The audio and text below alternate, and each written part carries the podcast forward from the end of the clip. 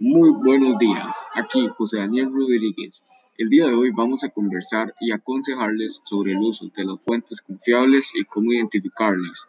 Además, tenemos unos cuantos invitados especiales que nos ayudarán el día de hoy. Hola, mi nombre es Camila González. Hoy les traigo un poco de información de lo que es las fuentes confiables. Primero, tenemos que saber que en cualquier web la información nunca va a estar regulada y es muy común que los estudiantes recurran a el Internet como un primer recurso, pero quizás no verifiquen que sus fuentes sean seguras. Bueno, ahora voy a seguir yo. Mi nombre es Sebastián Espinosa. Y sí, esto es cierto, ya que en la actualidad cualquiera es capaz de acceder a la web y crear páginas lucrativas haciéndose pasar por páginas legítimas, lo cual puede hacer que sea algo difícil encontrar una fuente realmente segura.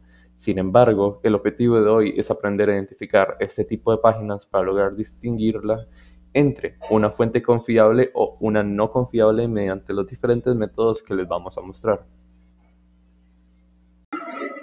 Y bueno, eh, ¿cuáles son estos métodos de los que tanto se hablan? Bueno, hola, me voy a presentar. Mi nombre es Camila Solís y hoy les voy a hablar sobre algunos de estos métodos. Por ejemplo, uno de estos viene a ser la autoría. Esta es la que nos va a decir quién es el autor o el creador del contenido que estamos leyendo o viendo. También nos puede ofrecer la ocupación, años de experiencia, posición o educación de este. Después, otro de estos métodos viene a ser el propósito, el cual nos dice el motivo de la creación de la página web o el contenido que estamos leyendo. Este nos va a ayudar a poder juzgar su propósito y poder ver si este va a ser de calidad o no, o en otras palabras, si este va a ser una fuente confiable o no. Y eso es cierto. También hay otro método llamado confirmar la objetividad, lo cual es la necesidad de que un sitio web de calidad nos disponga la información de forma objetiva, ya que si se presenta el sitio web, sus autores deben de estar especializados en los temas que trata.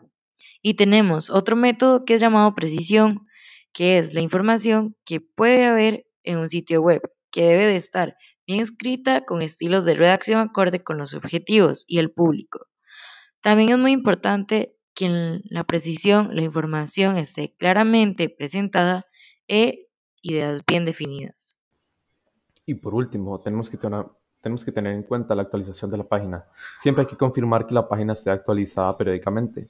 No necesariamente tiene que ser cada día. Esto se ve que la información puede verse inútil si ya es muy vieja, ya que dependiendo del tema, esa información puede haber cambiado al paso del tiempo. Además, siempre hay que confirmar su fuente de información, ya que por más profesionales que sean los autores, su información será inválida si sus datos o fuentes son incorrectos. Estos temas son muy interesantes. Ahora tenemos claro la importancia de tener más cuidado al entrar a un sitio web. Muchos de estos métodos confirman que son seguras. Muchas gracias a todos por acompañarnos el día de hoy. Se despide José Daniel Rodríguez.